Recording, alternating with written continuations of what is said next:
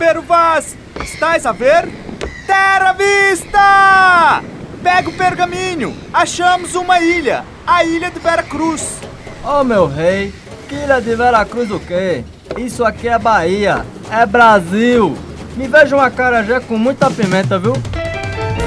Ilha de Veracruz. Ilha de Veracruz.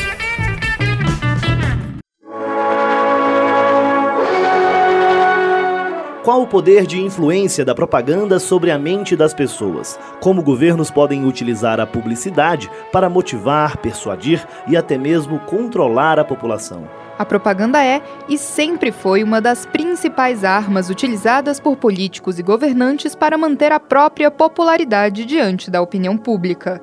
O marketing, pelo menos desde o início do século XX, tem sido utilizado como o método mais eficaz para o controle de uma narrativa política. Exemplos não faltam. Eles vão desde Adolf Hitler com Joseph Goebbels em seu Ministério da Propaganda da Alemanha nazista, passando por regimes como os de Mussolini na Itália e dos líderes comunistas Lenin e Stalin da União Soviética. No Brasil, a lista também é extensa. Tivemos o DIP, o Departamento de Imprensa e Propaganda no governo Getúlio Vargas, as propagandas nacionalistas no regime militar e assim por diante. Mas a publicidade estatal não serve apenas para o mal, também existe o outro lado o governo precisa sim utilizar a comunicação para divulgar ações de políticas públicas, como campanhas de saúde, segurança e educação. Mas não apenas isso, o governo deve prestar contas ao cidadão. É através da comunicação que os governantes informam quais ações estão sendo desenvolvidas, quais obras estão em andamento, entre outras coisas. Mas hoje, em um mundo cada vez mais segmentado, onde os veículos de massa, como rádio e TV, perdem força para a internet, a comunicação estatal estatal ou mesmo política se vê diante de um dilema. Como chegar ao cidadão comum? Como levar uma mensagem a um número maior de pessoas em um ambiente onde os nichos de interesses são infinitos? O poder da comunicação sobre a mente das pessoas e o dilema da propaganda política em um mundo digitalizado são os assuntos desta semana no 13º episódio do Ilha de Vera Cruz. Muito bem, pessoal, está começando mais um Ilha de Vera Cruz. Esse é o nosso 13 terceiro episódio e meu nome é João Paulo Machado. E o meu é Bruna Goulart. E no programa dessa semana nós vamos tratar de um assunto que é muito caro, tanto para mim quanto para Bruna, que é a propaganda. Mas não apenas propaganda, nós vamos falar sobre a propaganda a partir do aspecto governamental, os pontos positivos e as desvirtuações que podem ocorrer. Pois é, João. Então, nesse programa a gente vai trazer aspectos sobre a diferença da comunicação pública e a propaganda governamental.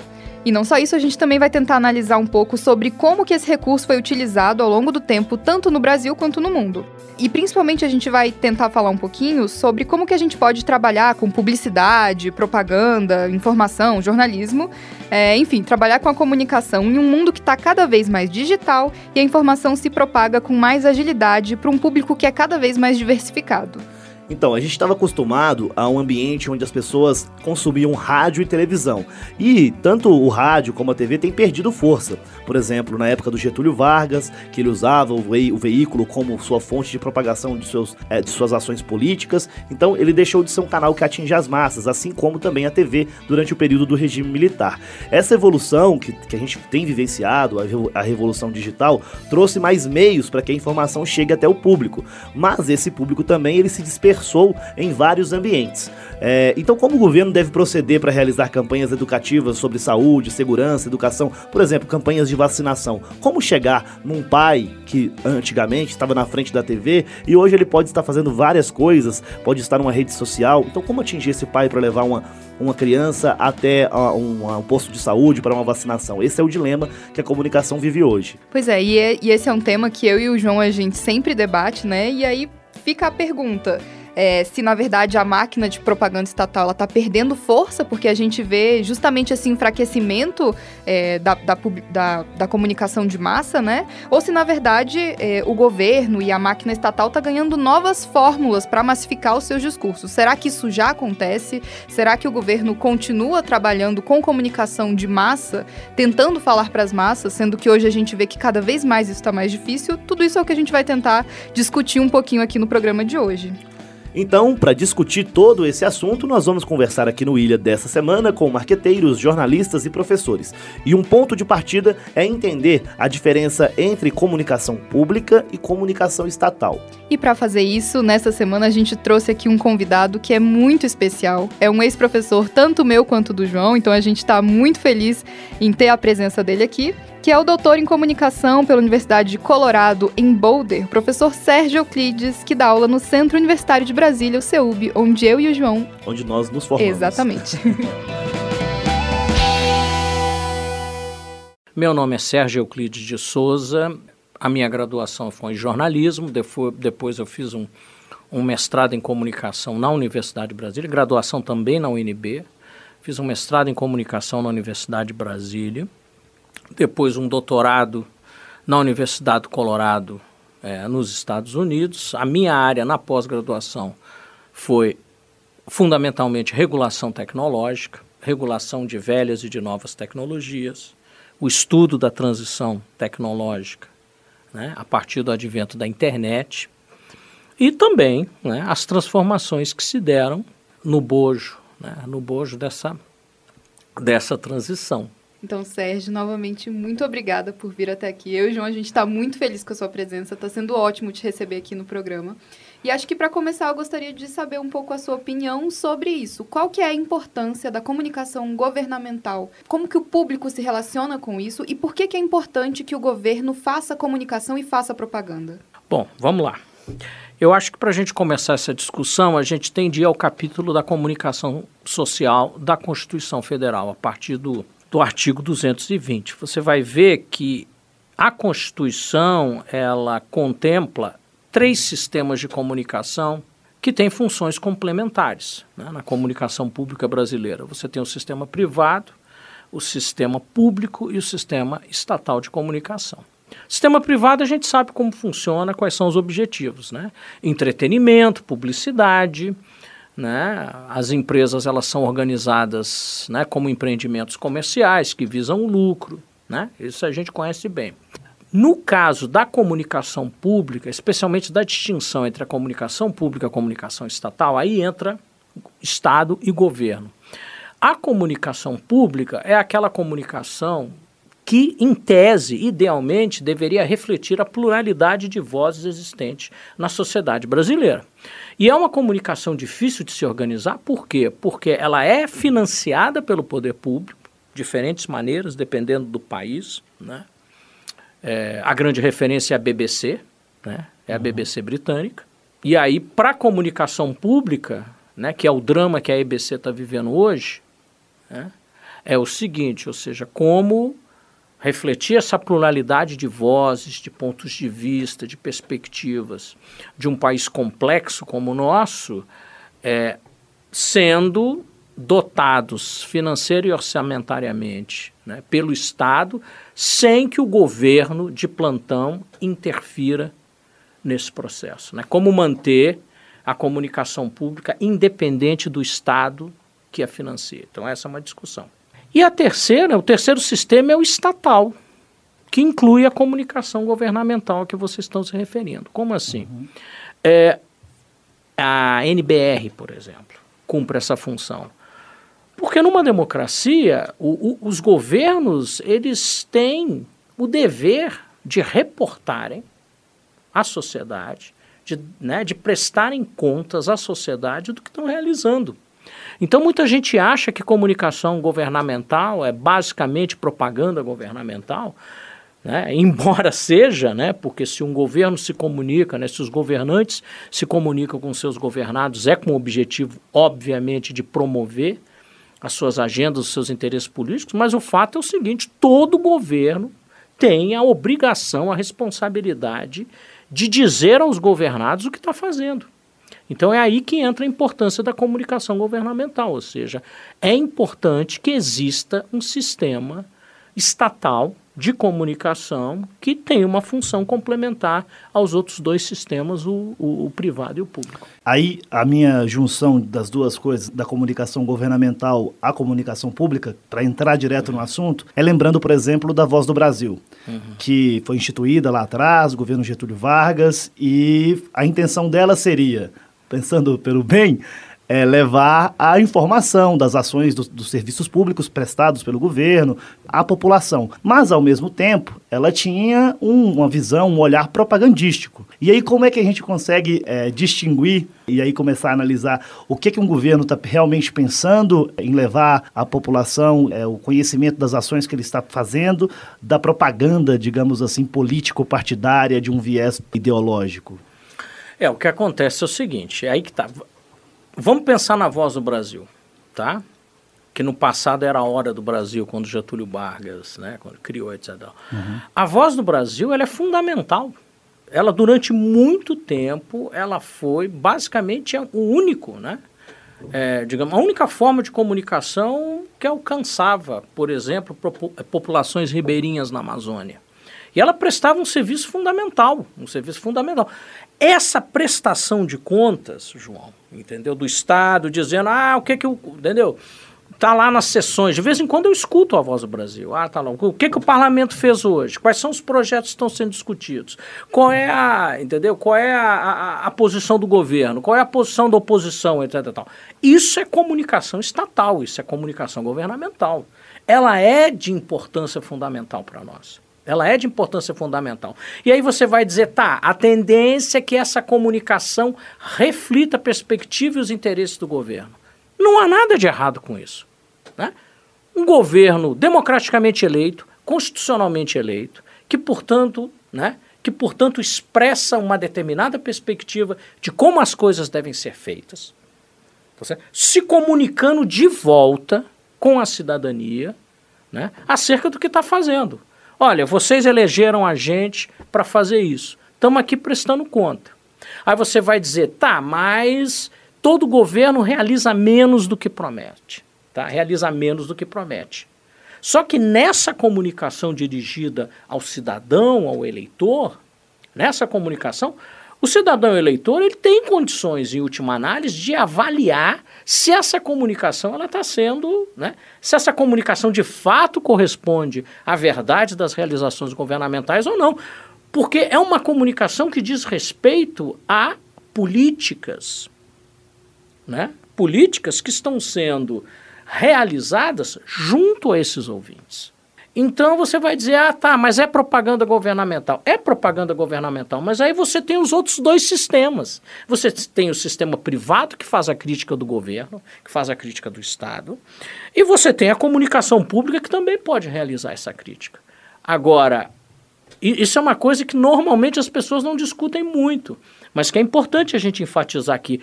Os governos, eles têm não apenas o direito, mas o dever de se comunicar com os governados. E é para isso que a comunicação estatal existe. Eu acho que uma das discussões interessantes é como que a gente pode modernizar o processo de comunicação governamental. Então, assim, a gente vê o presidente Bolsonaro falando pelo Twitter, os ministros falando pelo Twitter, as pessoas nas redes sociais. Mas às vezes eu ainda tenho a impressão de que a comunicação governamental é um pouco engessada. Então ela também precisa se inovar, ela também precisa é, aderir às novas tecnologias. O que, que, a, que a comunicação governamental precisa fazer para ser mais efetiva? A gente, eu e João, a gente vive comentando que são diversos Brasis. É difícil falar em um Brasil. O que é verdade no Rio Grande do Sul é uma realidade completamente diferente no norte do país. Então, como que a gente pode usar o que a gente tem nas mãos a nosso favor para conseguir tornar a comunicação mais efetiva? Bom, primeiro, ninguém pode dizer que esse governo não está inovando em termos de comunicação pública, tá? não do jeito que muitos de nós né, gostaríamos. Eu certamente eu tô, né, né? Não é uma comunicação que eu gostaria de ver acontecendo. Então veja bem, ah, inovar. O que significa inovar? inovar? Você pode inovar para o bem, como você pode inovar para o mal. E aí vai depender de novo das nossas subjetividades. Tem gente que adora, tem gente que detesta. É, eu acho, e aí de fato eu, né, eu sei que o Congresso Nacional, né, o Congresso Nacional tem tido algumas iniciativas interessantes no sentido de estreitar as suas relações com, né, com os cidadãos, com os eleitores. Eu sei que existem iniciativas ao nível estadual, ao nível municipal. Eu acho que nesse caso, os políticos, né, alguns políticos, algumas forças políticas saíram na frente. Saíram na frente. Essa presidência ela foi eleita fundamentalmente em cima dos novos recursos tecnológicos da comunicação. Uhum. Então você não pode alegar, de, de novo, a parte o que cada um de nós pensa a respeito da conveniência, da pertinência dessa comunicação. Essa é uma comunicação tecnologicamente contemporânea. Ela é contemporânea. Professor, eu e a Bruna, a gente estava debatendo aqui na hora de fazer o podcast sobre tentando lembrar de, de situações do passado em que a comunicação foi usada, digamos assim, para o mal ou talvez de, uma forma para persuadir as pessoas a ficarem a serem enganadas pelos governos. Então nós temos assim situações como o Ministério da Propaganda do regime nazista, nós temos é, na época do, do Getúlio Vargas foi criado um departamento de propaganda, temos situações semelhantes no regime militar brasileiro, o patriotismo sendo exacerbado, ligações com a seleção brasileira de futebol. Como que o senhor vê esse, todos esses movimentos ao longo do século XX e depois, agora com, no início do século XXI, nós já estamos aí chegando na segunda década do século XXI, e com o advento da internet. Todos esses movimentos foram feitos através de comunicação de massa, rádio, TV, e sempre assim chegando no, no, povão. Agora nós temos cada vez mais uma comunicação segmentada, nichada para determinados públicos, agradando determinados públicos. O senhor acredita que para esses regimes que geralmente foram é, ditatoriais, regimes de é, exceção, é, esse tipo de comunicação de massa tende a acabar e e não vai ter mais como você dominar e entrar na mente das pessoas? Então vamos lá, vamos lá. Essa é uma pergunta que a gente está tá sempre discutindo isso. É, e algumas pessoas acham que eu sou ingênuo a respeito. Em primeiro lugar, as oportunidades para manipulação, isso é uma coisa que você, que a gente identifica historicamente. As oportunidades maiores para manipulação, elas ocorrem em contextos autoritários. Porque só num contexto autoritário, num regime autoritário, seja ele de direita de esquerda, só num contexto autoritário, você tem como controlar a dieta cultural e informativa das pessoas. Então, por exemplo, durante o regime militar brasileiro, né, não havia internet, não havia rede social, etc. E tal, Globo com 90% da audiência, Jornal Nacional, entendeu? Então, o, que, o que aquelas pessoas diziam era verdade. Porque era muito trabalhoso, era muito trabalhoso para as pessoas buscarem versões alternativas dos fatos que eram expostos, né? que eram tratados no noticiário. Então, para, inclusive, para um, um caminho autoritário vicejar, você precisa controlar, de alguma maneira, o acesso das pessoas à informação. Tá? Isso era possível de se fazer no passado. E aí a minha, né, o meu olhar poliana. Né? Eu não acredito mais que isso seja possível. Eu não acredito mais que seja possível manipular as pessoas. Esse discurso de que as pessoas foram enganadas, eu acho que ele não, ele, a gente não pode mais, a gente não pode mais, é, a gente não pode mais se fiar nesse caminho explicativo argumentativo. Nós, isso é uma coisa que a gente aprendeu em teorias da comunicação, psicologia social, primeira metade do século passado. Pessoas inconscientes, elas tendem a ser pessoas pouco educadas, no sentido mais autêntico do termo Pessoas pouco educadas, elas tendem a ser governadas pelas suas predisposições, inclinações e preconceitos. A quantidade de estímulos se multiplicou de tal forma que o mundo se tornou opaco, se tornou incompreensível para a maioria das pessoas. Então elas se fecham nas suas bolhas e se expõem apenas a estímulos que reforçam os seus pontos de vista. Isso acontece muito nas redes sociais, né? Acontece muito nas redes sociais. Esse é o problema da comunicação cada vez mais customizada. É um problema. É um feed de notícias no Facebook, por exemplo. Só cai aquilo que os logaritmos indicam claramente que vai me agradar. Então, cada vez eu tenho menos oportunidade de me expor a formas e conteúdos que confrontam os meus pontos de vista, as minhas percepções das coisas. Então, o que eu acho é o seguinte: eu, eu acho mais difícil que né, que ordens autoritárias se reproduzam como aconteceu no passado, em função desse novo ambiente sociocomunicacional. Se existem, digamos assim, existem forças autoritárias, forças abertamente autoritárias, é, vicejando, predominando, primeiro, eu acredito que isso é temporário. Segundo, isso só acontece porque as pessoas, por decisão delas e, portanto, responsabilidade delas, não da mídia, pessoas escolhem ficar nas suas bolhas. Pessoas escolhem continuar acreditando no que sempre acreditaram.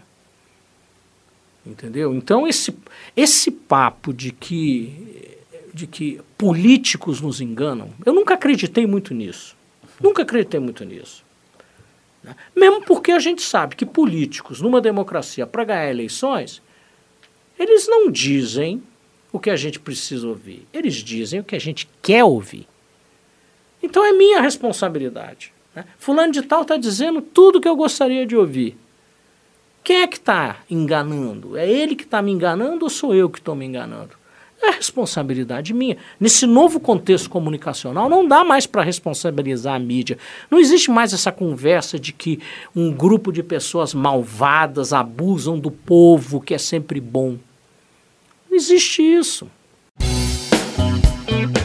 E essa foi a nossa conversa com o professor Sérgio Euclides. Ele deu aula para mim e para Bruna de crítica da mídia. Foi uma das, das, disciplinas mais, era uma das disciplinas mais divertidas. Pode perguntar para qualquer pessoa que formou no UniceuB, pelo menos aí nas últimas, na última década, que todos os, todos os alunos adoravam aí as aulas ministradas pelo professor Sérgio Euclides.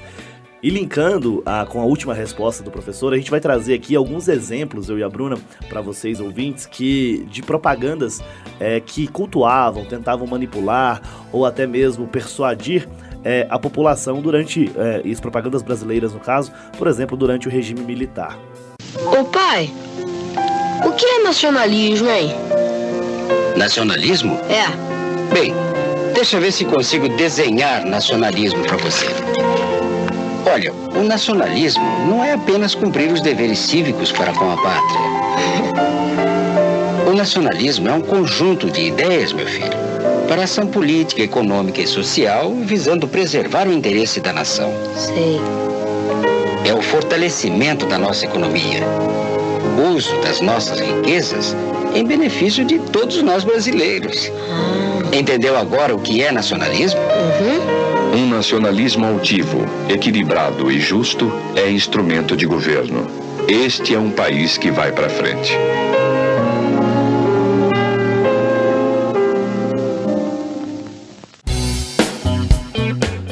Pois é, gente, então a gente acabou de escutar aqui um comercial que foi veiculado durante o período da ditadura militar aqui no Brasil e o professor Sérgio Euclides estava falando justamente que ele acredita que esse tipo de comercial não tem mais o apelo que tinha antigamente e que nos dias de hoje esse tipo de comercial não seria mais tão efetivo como era antigamente, né?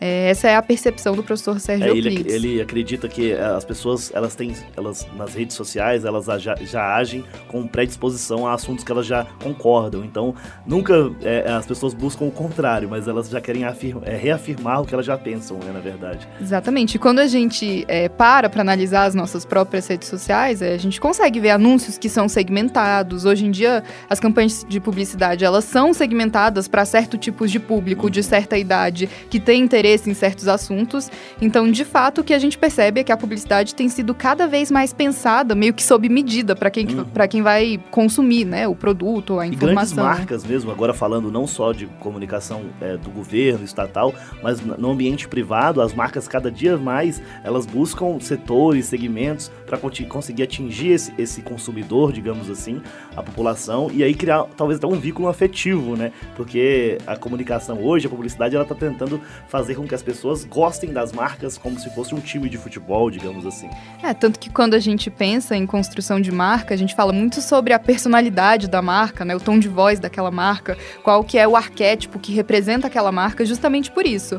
Porque, é, assim, a gente é jornalista, né, eu e João, mas pelo menos a percepção que a gente tem é de que essas marcas estão buscando cada vez mais serem assertivas e falarem com um público nichado. E uma marca que tentou fazer isso, é, uma, uma- uma propaganda nichada para um público específico, específico, um público jovem, foi o Banco do Brasil, né, que é uma que é uma empresa, né, digamos assim, é um banco de sociedade mista, ele é tanto do governo, mas também tem ações é, na bolsa de valores. Ele, o, o, governo, o Banco do Brasil fez uma propaganda que o governo não gostou, que o Jair Bolsonaro não gostou, e ele mandou tirar do ar a propaganda, né, por ele não entender que não que não agradava um banco público é, é, atingir determinados segmentos que ele não gostou, não concordou. Isso abriu uma outra discussão também do, até onde o presidente poderia é, intervir é, numa propaganda que não é governamental, digamos assim, é um ambiente de negócios, né? É, até porque eu estava até comentando com o João antes da gente gravar que o Banco do Brasil ele tem como concorrentes Santander, Itaú, todos esses outros bancos privados, né? Não é porque o Banco do Brasil é um banco público que ele só tem como concorrente bancos públicos. E todos esses bancos é, também se utilizam dessa metodologia de segmentação, né? Então, assim, a gente poderia listar exemplos de comerciais de Santander, Itaú, é, de, de caixa, sei lá, de todos esses bancos que têm pensado em, em, propagandas que são mais segmentadas e que pensam justamente em falar mais com aquele tipo de público, aquele consumidor final, né? Então é, é realmente um tema que dá pano pra manga. Se a gente for ficar focado só nisso, a gente passa o resto do, pro, do programa só falando sobre esse, esse comercial do Banco do Brasil. E para colocar o programa para andar e falar sobre essas revoluções que ocorreram aí desde o último século nos meios de comunicação, a revolução digital, hoje as pessoas, o que a gente estava falando agora aqui sobre a segmentação, as pessoas querem é, re, reafirmar o que elas já pensam e etc. A gente vai conversar com o professor Fábio Vasconcelos, que vai explicar isso pra gente, como que se deu essa revolução na comunicação. Olá, eu sou Fábio Vasconcelos, professor da SPM Rio de Janeiro. É, eu tenho graduação em jornalismo, é, mestrado em comunicação social pela UERJ e doutorado em ciência política pelo IESP, também pela UERJ. O professor Fábio Vasconcelos, ele gentilmente gravou as respostas para mim e para o João por WhatsApp, porque a gente tinha marcado uma entrevista com ele, mas como o professor estava em viagem, eh, o sinal da ligação ficou muito ruim as nossas telecomunicações maravilhosas. É, enfim.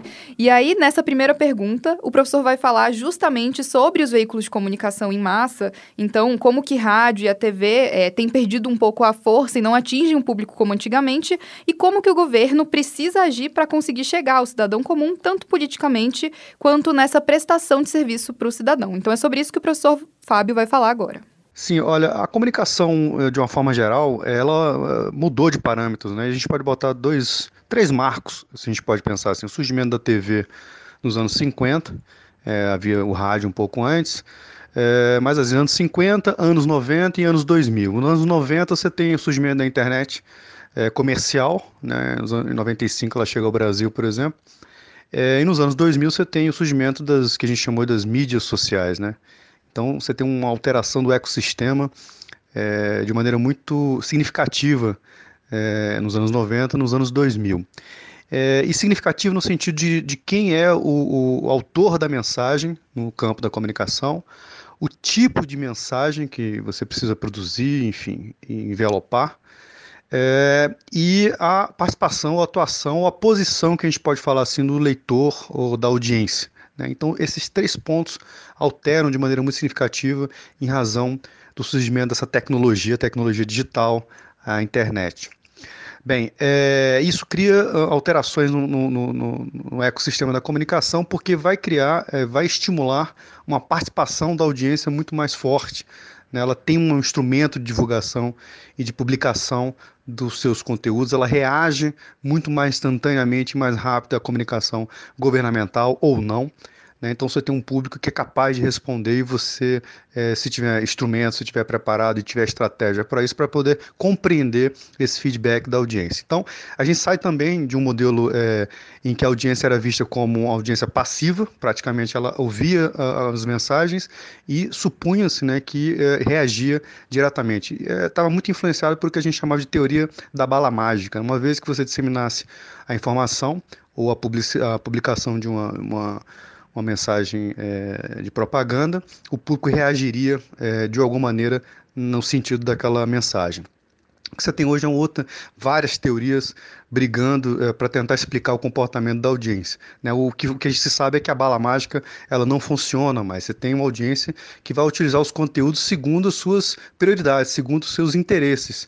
É, isso já, se, já, já, já havia, obviamente, no período da TV, mas com o surgimento das mídias sociais e da internet, isso fica muito mais claro no sentido de que é, as reações ficam mais evidentes em razão de uma tecnologia que está hoje na mão ou às mãos de, de uma audiência massiva.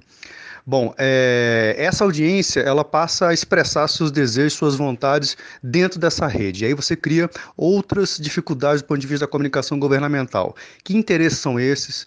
É, que reação ela é negativa? Ela é uma reação neutra? Ela é uma reação é, positiva em relação à mensagem? Ou se você está preparando um plano de mídia, que tipo de opinião pública está mais ou menos?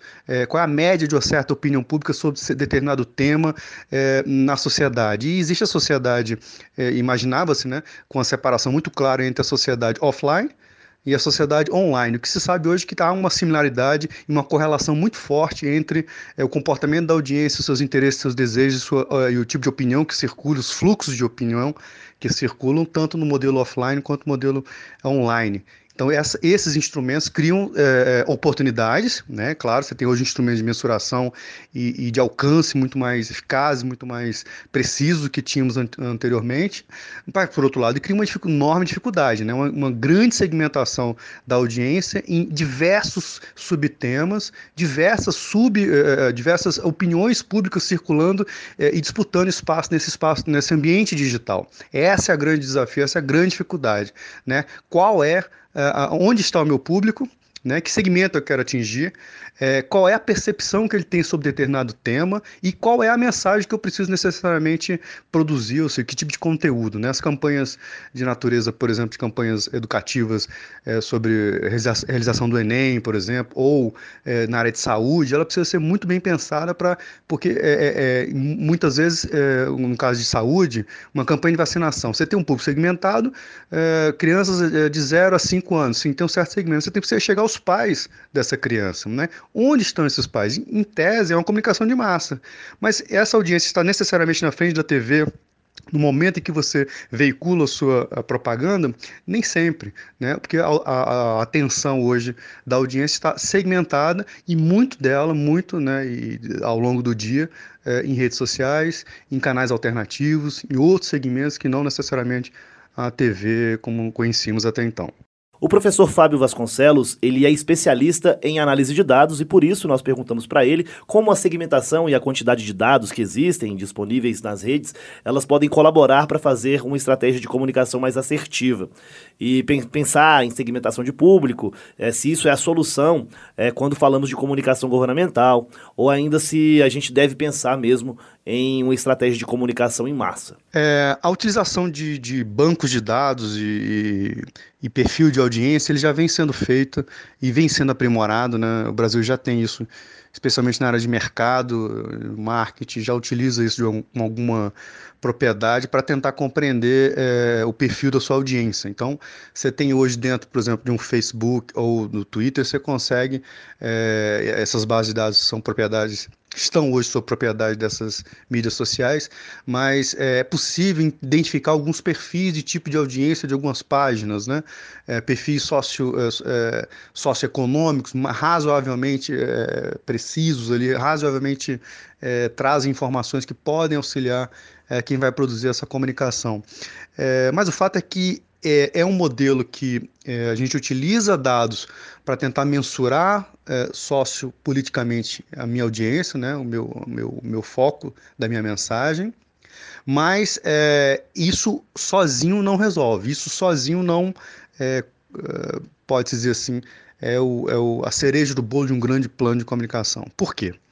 É, a gente tem uma, vive numa sociedade hoje é, é, em rede. Essas conexões, elas criaram uma coisa muito interessante. Por exemplo, é possível que pessoas é, com perfis socioeconômicos distintos estejam associadas na rede em razão de interesse sobre determinado tema. Né? A desterritorialização é, do, do, do, que a internet permite é, facilitou essa conexão entre pessoas distantes no espaço e no tempo. Então, é aquele modelo muito clássico, muito hierarquizado, muito compartimentado, em que os, os, as informações socioeconômicas é, é, davam para a gente informações que ajudavam a criar insights na área da comunicação e permitiam atingir de determinada maneira alguns públicos, grandes públicos, né, ou seja, uma comunicação de massa razoavelmente precisa, ela tem que conviver com esse ambiente hoje as informações socioeconômicas eh, vão ser desprezadas de maneira nenhuma. Elas são ainda muito armas poderosas ainda para construir planos de comunicação, compreender o comportamento da audiência. Porém, há, há uma variável aí é, é, é, nova que a gente precisa trabalhar e as campanhas campanhas de, é, políticas trabalham com essa variável, é, não necessariamente resolvendo, né, mas enfrentando, tentando achar alguma solução. É, governos tratam dessa, dessa nova variável que é a possibilidade de que pessoas estejam associadas em rede em razão de interesses que são não necessariamente interesses que vão durar no tempo, não são podem ser interesses muito voláteis, né? Você pode ter um agrupamento dentro da rede social, dentro da internet, em torno de um tema específico que está na agenda do governo ou de um tema específico que está na agenda da sociedade. Esse tema de, em, em algumas semanas pode simplesmente desaparecer.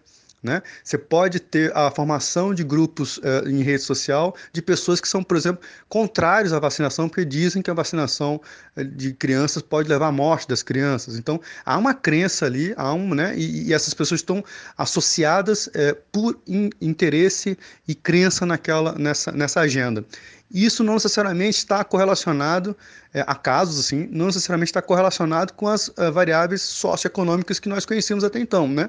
É, é, escolaridade, renda e faixa etária, de alguma maneira, indicavam para a gente determinados comportamentos. O fato é que hoje a comunicação ela está desconectada dessa, não é uma relação tão linear mais em razão dessa tecnologia. Isso cria dificuldades. Então, os bancos de dados hoje, é, a, quando é, são extraídos e bem analisados, bem estruturados, bancos de dados que levam em consideração a possibilidade de associações para além das variáveis socioeconômicas. Elas podem aparecer e, em alguns momentos, explicarem determinados comportamentos, e daí te dá é, para que você produza a sua, a sua peça. Agora, é, podem haver e podem existir associações que não, não têm correlação necessariamente com as variáveis socioeconômicas. Essa é a grande dificuldade. Essa é a grande expertise hoje que se cobra no mercado e que se cobra de um profissional de comunicação. A habilidade analítica para interpretar esses dados socioeconômicos associados a dados de comportamento de mídias sociais porque as pessoas estão associadas é, nesses meios de comunicação e ali estão expressando suas posições, suas crenças e suas vontades. Né? São essas, é esse cenário que o profissional de comunicação tem que trabalhar para que possa produzir é, conteúdos que vão chegar e vão ser é, estimular a atenção e o envolvimento dessa audiência, como também conteúdos que possam circular para além, se for o caso, para além desses determinados grupos. Muito bem, e o professor Fábio Vasconcelos trouxe um ponto de vista que eu acho que é super relevante para essa discussão, é, porque da forma como eu, pelo menos, encaro hoje, essa complexidade de perfis que existem nas, nas redes sociais é uma coisa que gera um grande desafio comunicacional. Porque é exatamente isso. Hoje em dia você não pode simplesmente segmentar por renda e idade e achar que você está fazendo uma segmentação assertiva da sua comunicação, né? Então. E também tem todo o cuidado para não é, acabar sendo enganado por movimentos que na verdade são de bots, né? São robôs e. Sim, com certeza. E aí é complicado. É, é uma análise análise muito difícil de ser feita, essa análise de dados em redes sociais.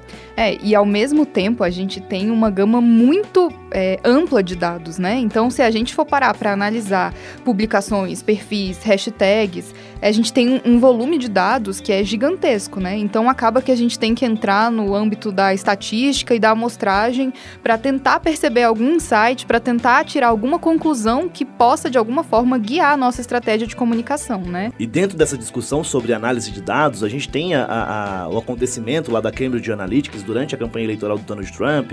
É, os dados foram é, acessados ali de maneira é, que não foram de maneira legal, né? Os dados no Facebook, para que, que, a campanha eleitoral do, do, Donald Trump conseguisse chegar de maneiras é, assertivas no, no, eleitorado. E essa discussão sobre análise de dados, ela, ela, acontece muito em campanhas eleitorais, citando esse caso específico do, do, Donald Trump e também em outros aqui no Brasil, durante a campanha eleitoral, é, muito se falou de, de compra de disparos em WhatsApp de uhum. pessoas que. de públicos específicos, etc. E para falar sobre isso, agora, sobre a estratégia de comunicação é, durante no marketing político, em campanhas eleitorais. Nós vamos conversar com o professor Marcelo Vitorino. Ele também se dispôs a falar com a gente, é uma entrevista bem legal e falando sobre essa revolução digital no mundo, como que os políticos é, conseguem se comunicar hoje com, com o público, né, com, os, os com os eleitores, no caso, com os cidadãos, é, para levar suas propostas, sendo que não tem mais os veículos de massa como antigamente. A gente vê a própria eleição do Jair Bolsonaro, né, que tinha é, pouquíssimos segundos na televisão e ele foi eleito presidente da República.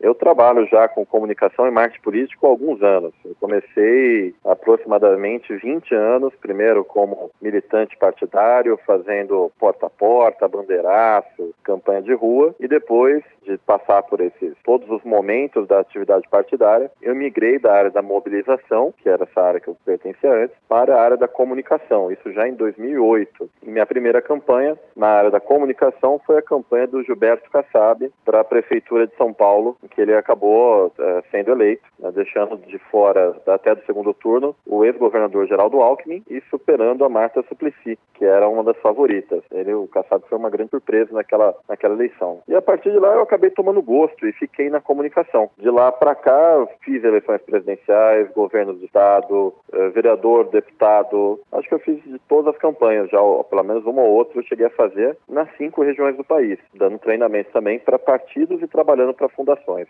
Então acho que dentro do, do campo político eu fiz um pouquinho de tudo. Mas agora, Marcelo, juntando toda essa sua experiência nessa área da comunicação, do marketing político, é, de maneira geral, como que você pode explicar o poder da propaganda, do marketing, frente ao cidadão comum nessa seara, tanto eleitoral como do, do dia a dia da política?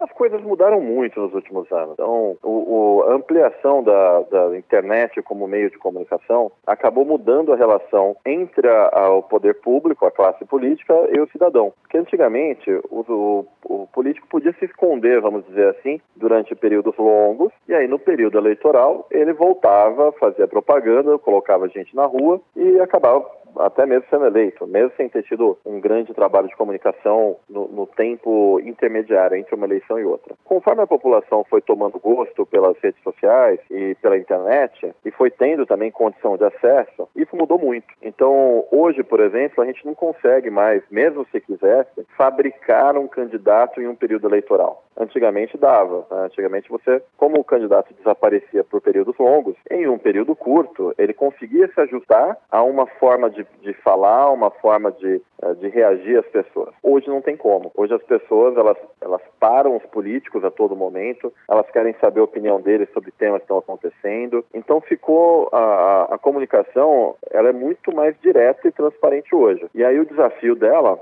é, na verdade, construir uma narrativa que as pessoas se identifiquem. Ou seja, não dá mais para você fabricar um político. Você vai ter que uh, arregimentar pessoas que tenham afinidade com o jeito desse político pensar ou com o trabalho de uma gestão. Então, essa é uma mudança significativa. Daí você, você pode ver que tempo de televisão já não é mais um grande fator. As pessoas na rua, como a legislação ela tirou o dinheiro do corporativo da, das campanhas eleitorais, elas não têm mais dinheiro para colocar milhares de pessoas na rua numa campanha. Então hoje está muito mais focado para o lado ideológico do que para o lado propriamente dito do candidato. Somente. O candidato tem que estar tá amarrado numa questão ideológica para poder atrair pessoas que gostem daquela questão. E quando a gente pensa é, na opinião pública, assim, você trabalha muito com as campanhas eleitorais, né? É, na sua avaliação, qual, qual que é a importância, enfim, do, do candidato no momento que ele é eleito, ele conseguir trazer a propaganda para o mandato dele, assim, para o concreto? Como que você acha que isso pode ajudar a formar a opinião pública ou mesmo até alterar a opinião pública dos eleitores? Isso depois da eleição, né? Como, como que você vê isso? Eu acredito que, que como é um primeiro momento, nós, nós não estamos acostumados a lidar com isso. Então, alguns exageros acabam acontecendo. Você tem posicionamentos de políticos que acabam ficando caindo na demagogia, né? Então, é claro que a população quer, por exemplo, um político que gaste menos, mas ela não quer um político que gaste menos e que não produza. Então, de um tempo para cá, a classe política entendeu que ela deveria conversar com a população a todo tempo, mas não pode deixar cair na, na hipocrisia na demagogia. Porque uma hora ou outra a conta do eleitor eleitor vê. O, o eleitor está mais interessado em alguém que produza, e claro que seja correto, que seja honesto, do que em alguém que cujas bandeiras são é, basicamente populistas. Então tem casos de, de senador, de deputado, que começam a usar enquetes para definir voto. Isso é uma coisa muito negativa. Você está terceirizando aquilo que te deram, que é o seu mandato. Né? Quando um, um político é eleito, ele é eleito para que ele trabalhe em favor de algo. Ele é um representante, né? É, ele é um representante. Mas o político, quando ele está no Senado, por exemplo, ele tem acesso a todas as informações de um cenário e a partir daí ele pode decidir o que é melhor. Quando ele joga isso para a rede social, ele está meio que rompendo né, aquela a, a, sua, a, sua, própria utilidade. Então, assim, você quer consultar as pessoas para saber o que elas acham? Eu acho isso ótimo. Mas você deixar de fazer o seu trabalho com responsabilidade e terceirizando essa responsabilidade para a rede social é muito, é muito pesado, sem dúvida nenhuma. Então, em algum momento, a classe política vai ter que arrumar um novo formato. Ou seja, uma coisa é você se comunicar, outra coisa é você ser subserviente. Então, não estou, de forma alguma, defendo que, que, os políticos não escutem as pessoas. Não, eles têm que escutar, mas eles têm que saber da responsabilidade, do peso da caneta e saber que quem detém as informações para tomar as melhores decisões são eles. Até porque, se a gente fosse sempre escolher o que pelo voto popular, eu acho que gente não precisaria ter ninguém eleito, né? Agora, Marcelo, ao longo da história do Brasil, nós temos aí governos, é lógico, pegando um espaço temporal gigantesco, que utilizaram da propaganda como forma aí de populismo, etc. Nós pegamos desde Getúlio Vargas, né, ali do Petróleo é Nosso, o regime militar, que tiveram várias propagandas ali de patriotismo, Brasil a mil deixo, é, ligando a seleção brasileira de futebol ao próprio regime de governo. É, e isso tudo é são instrumentos de comunicação de massa, né? Pro, o próprio governo, na época de Getúlio Vargas, instituiu naquela naquela época o Brasil, a comunicação era feita em rádio, foi criada a Voz do Brasil. Então, essa comunicação em massa, pelo que a gente tem conversado aqui, ela tende a diminuir, né? É, é, esse foco de pegar todo mundo, é, o senhor, pelo que o senhor disse, a, a cada dia que passa a comunicação, o, o marketing, ele vai para segmentos de ideologia, de grupos. O senhor acredita que é, a comunicação para pregar todo mundo, ela vai acabar? Então, uma pessoa que vai lá se candidatar, ou que já é um governante e quer agradar agradar todo mundo. Ah, eu sou o que faz tudo, eu faço educação, faço saúde, faço segurança, mas de maneira geral, sem especificar temas. Esse tipo de propaganda sem um viés, sem um foco, tá é, é, com seus dias contados? Olha, o, o que eu acho é, é, que o jeito que a população tem hoje de consumir informação é diferente de 20 anos atrás. Então hoje a população tem desejo por uma cultura on demand, né? por uma cultura eu só assisto o que eu quero na hora que eu quero no canal que eu quero. Não é mais como antigamente que a pessoa ligava numa, numa televisão aberta e passava o dia lá, né? ela tinha um horário para exibir o programa dela, ou seja, ela não era dona da programação. Conforme a internet se aproximou e deu essa possibilidade às pessoas, se você colocar conteúdos que não tenham a ver com que seja do interesse da, de determinado uh, eleitor, ele acaba não vendo o seu conteúdo. Então, agora a classe política acaba se vendo mais pressionada não a fazer uma comunicação ampla no mesmo tom. Ela vai ter que adotar tons diferentes né, e falar com grupos diferentes. Então, na televisão, você consegue o broadcast. Na televisão, no rádio, no jornal, revista, ou seja, no, nos meios tradicionais, você tem o broadcast. E ali você né, faz um tiro grande e vai impactar um número X de pessoas. Na internet, eu tenho que fazer uma divisão por nichos.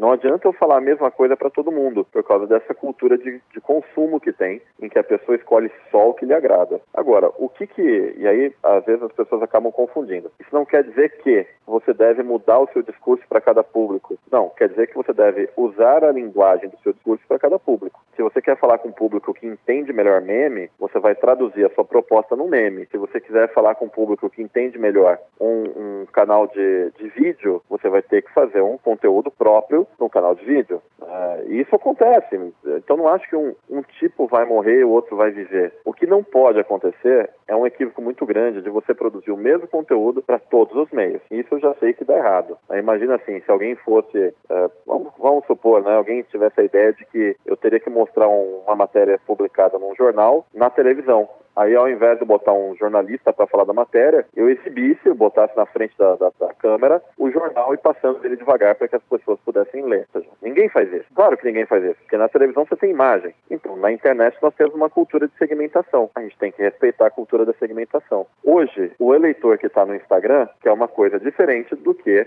aquele que está no Facebook, que quer uma coisa diferente daquele que está no YouTube. E aí a classe política tem que aprender a respeitar essas diferenças. Não adianta empurrar o mesmo conteúdo para todas as mídias, nem para todas as ferramentas. O eleitor é o mesmo? É mas no momento que ele está consumindo conteúdo, ele tem expectativas diferentes do conteúdo. Né? Quando ele vai assistir a, a, um programa na televisão, ele não espera que alguém passe para ele uma, um, né, uma página de jornal, ele espera que tenha um apresentador. A mesma coisa acontece nos outros meios. E aí, para concluir, também não é por isso que você vai transmutar o seu discurso. Eu acho que uma coisa muito bacana que a internet trouxe para a democracia é o fato de você poder ser transparente e, e mesmo com essa transparência, transparência você conseguir agrupar pessoas, porque alguém vai gostar daquilo que você tem a dizer. Então você não precisa ficar mudando o que você tem a dizer para agradar um grande número. Você pode falar o que você tem a dizer e assim você vai encontrar pessoas que tenham afinidade com esse tema.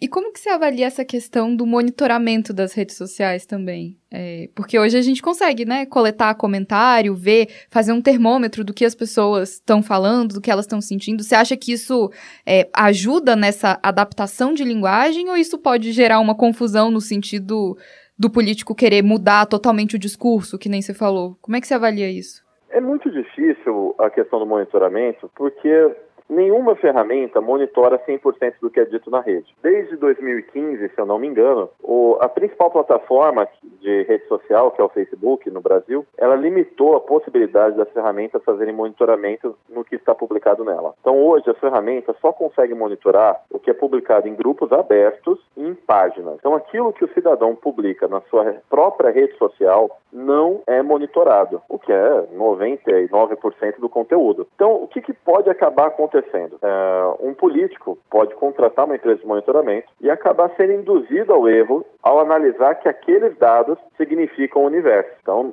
porque não significam. Hoje o monitoramento ele pode ser feito no Twitter, que é uma ferramenta ampla, só nessas páginas abertas no Facebook. Então existe um risco de você fazer um monitoramento e você acreditar que aquele monitoramento está de fato refletindo o desejo da sociedade, quando na verdade ele reflete o desejo de um grupo e às vezes um grupo barulhento. E isso sem contar a quantidade de robôs que tem pela internet. Então, na hora que você coloca tudo isso em, em né, sob perspectiva, você já tira um pouco o pé da, das informações que vêm de um monitoramento digital. Eu acho que é isso então, professor, mas é, é essa questão do monitoramento ela, ela, é bastante engraçada, porque as pessoas às vezes se prendem a isso e, tão, e na verdade elas estão analisando bolhas, né? Sim, bolhas e, e, e, uma realidade alternativa. Então eu acompanho o monitoramento.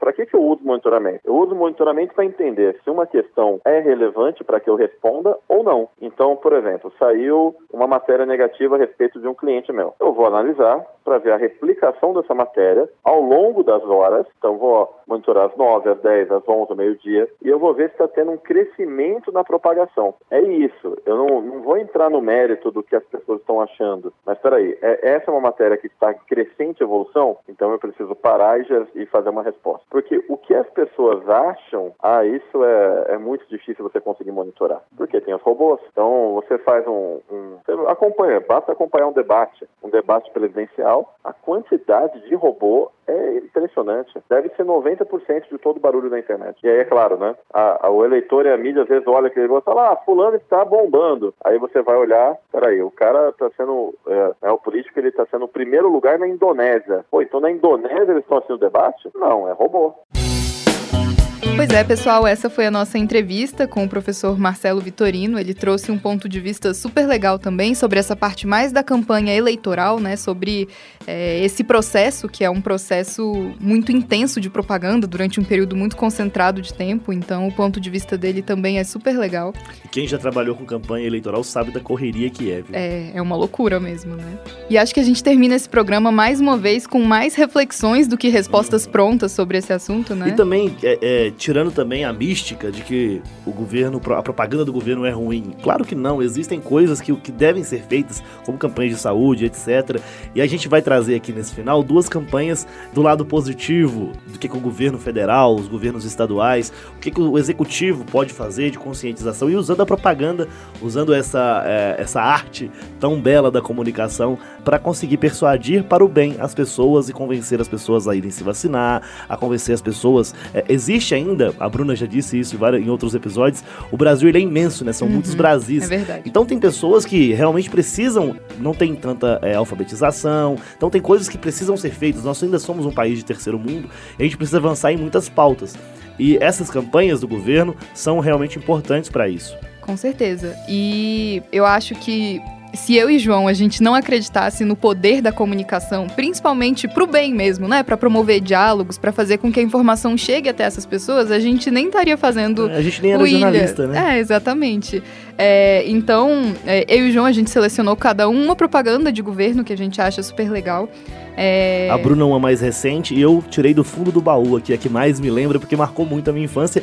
E dos mais velhinhos aí, mais velhinhos assim, né? Não é velho, mas é os que estão aí na década de 90, que viveram a década de 90, vão lembrar bem. É, acho que você pode então começar com a sua, João, porque é mais antiga, e aí depois eu termino com a mais nova. Então, eu acho que todo mundo aí que viveu aí a infância na década de 90 lembra de ligar no finalzinho da década de 90, durante o governo Fernando Henrique Cardoso, aquela campanha do Pelé, que ele, a campanha para alfabetização na, é, levar crianças para a escola. O programa chamava Toda Criança na Escola, do Fernando Henrique Cardoso. E ele era um programa, uma propaganda que foi veiculada no rádio e na televisão, onde o Pelé aparecia cantando aquela música famosa: ABC. ABC, toda criança tem que ler e escrever. ABC, ABC, toda criança tem que ler e escrever. ABC, ABC, toda criança vai ler e escrever. O Brasil em ação aprendeu uma lição: que criança sem escola não levanta uma nação. Que bom vai ser o nosso Brasil quando todo mundo souber ler e escrever. Que bom vai ser o nosso Brasil quando todo mundo souber ler e escrever. ABC, ABC. Toda criança tem que ler e escrever. ABC, ABC. Toda, Toda criança na escola. O Brasil merece. E vocês vejam, essa música, ela é divertida, ela entra na cabeça das pessoas, as crianças próprias começaram a cantar isso, e isso tem um imaginário coletivo que é muito grande, porque as próprias crianças passam a cobrar dos pais irem para a escola. Você pensa no Brasil de 1997, onde ainda existia uma taxa de, de analfabetismo muito grande, e muitas crianças não, não frequentavam a escola, as escolas, era uma realidade. E um tipo de propaganda dessa chegando assim nos, nos é, rincões do Brasil, na Amazônia, é, nos interiores, por aí, isso realmente faz a diferença e é uma ação que o governo tem de fazer e faz e gera resultados. Pois é, e o exemplo que eu trouxe também é um exemplo de música um pouco mais recente. Então, é, talvez alguns de vocês até lembrem, porque foi bem no finalzinho do governo Temer é, a Secretaria de Comunicação, junto com o Ministério dos Direitos Humanos, fez uma campanha super legal de combate à violência doméstica, né? Então, eles contrataram a cantora Nayara Azevedo, ela lançou uma música, o nome da música era Coração Pede Socorro, e lançou essa música. É, e todo mundo, assim que ouviu a primeira vez, achou que era mais uma música Nayara, uma música sobre amor. Acho que a gente pode escutar um trechinho aqui da música. Ai, esse amor deixou marcas no meu corpo.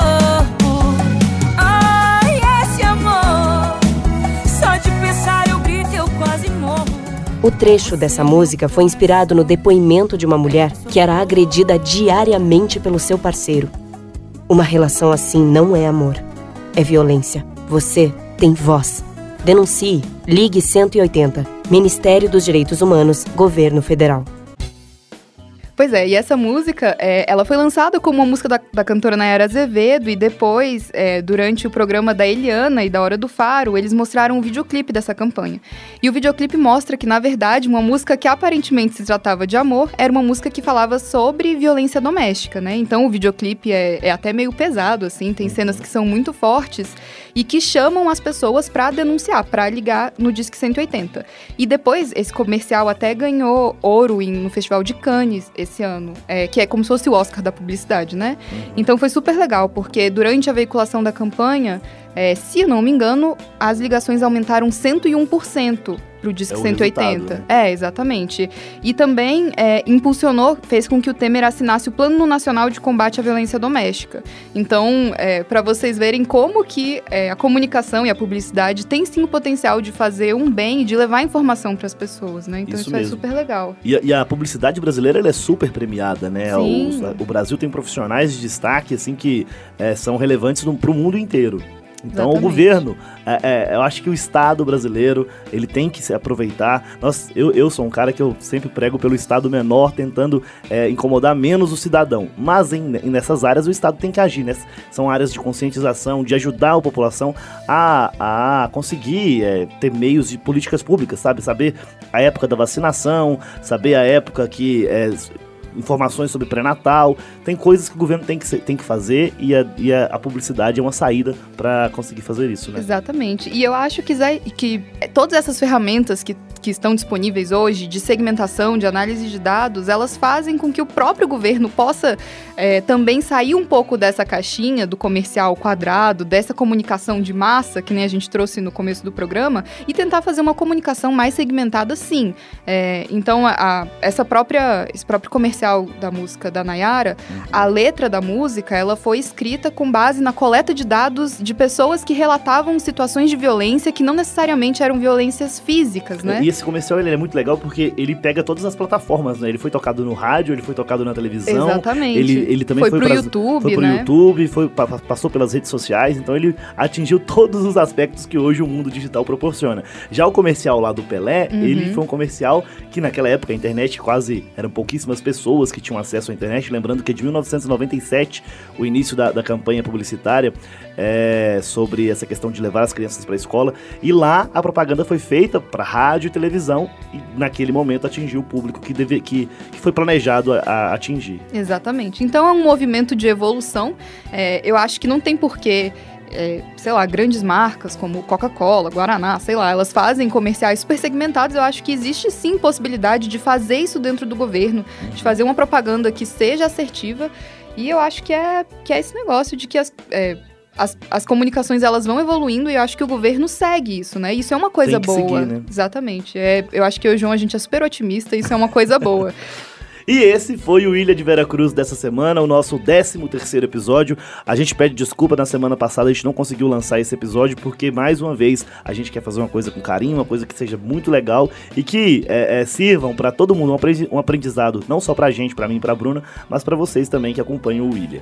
Exatamente. E se vocês tiverem alguma sugestão sobre possíveis pautas, sobre o que vocês acharam desse programa, é, por favor, escrevam pra gente nas nossas redes sociais. Pessoal, pra seguir a gente nas redes sociais é muito fácil. O meu perfil pessoal, João Paulo, é arroba João J. Paulo no Twitter. E o meu é Bruna SP Goulart, com E no final, porque meu Goulart é errado e nunca é demais lembrar. E pra seguir o Twitter oficial do podcast Ilha de Veracruz, é você colocar lá o arroba Cruzilha. Então você vai no Twitter e digita Cruzilha que você vai achar a gente. O nosso e-mail é podcastilhadeveracruz.gmail.com. Vocês podem escrever pra gente lá, a gente responde todos os e-mails. Então, por favor, falem pra gente o que vocês acharam desse episódio. E no Instagram também é muito fácil, você digita podcast Cruzilha, que você vai achar a gente no Instagram. E agora, galera, tem novidade. Tanto no Instagram como no Twitter, nós vamos passar a divulgar vídeos da nossa gravação é, aqui do podcast, entrevistas exclusivas na íntegra, porque às vezes nós fazemos algumas edições da entrevista para não ficar muito longa ou saírem do contexto do, do propósito do programa. Então, vão ter agora, a partir dessa semana e ao longo dos próximos episódios, vocês vão lá no, no, no YouTube, sigam o nosso canal, é, podcast Ilha de Veracruz, já vão lá, lá, cliquem no sininho, ativem as notificações, que agora a gente também é youtuber. Mas tirando a brincadeira de lado, lá vão ter entrevistas é, completas na íntegra de quando os convidados vierem até aqui aos estúdios da agência do rádio aqui em Brasília, onde a gente grava o Ilha de Vera Cruz. Aí terão vídeos tanto no YouTube, no nosso canal Podcast Ilha de Vera Cruz, como também no nosso Instagram, o arroba. Vão lá, sigam a gente e vejam também esses conteúdos em vídeo. Exatamente, então vocês podem agora ver a minha cara e a do João, não apenas imaginar como nós somos. Por favor, A magia do prestigiem a rádio- gente. A magia do rádio será quebrada. É isso, gente. Então, siga a gente lá e deixem os seus comentários. Um abraço. Esse foi o 13 terceiro episódio do Ilha de Vera Cruz. Tchau, tchau. Muito obrigada e até a próxima. Beijo.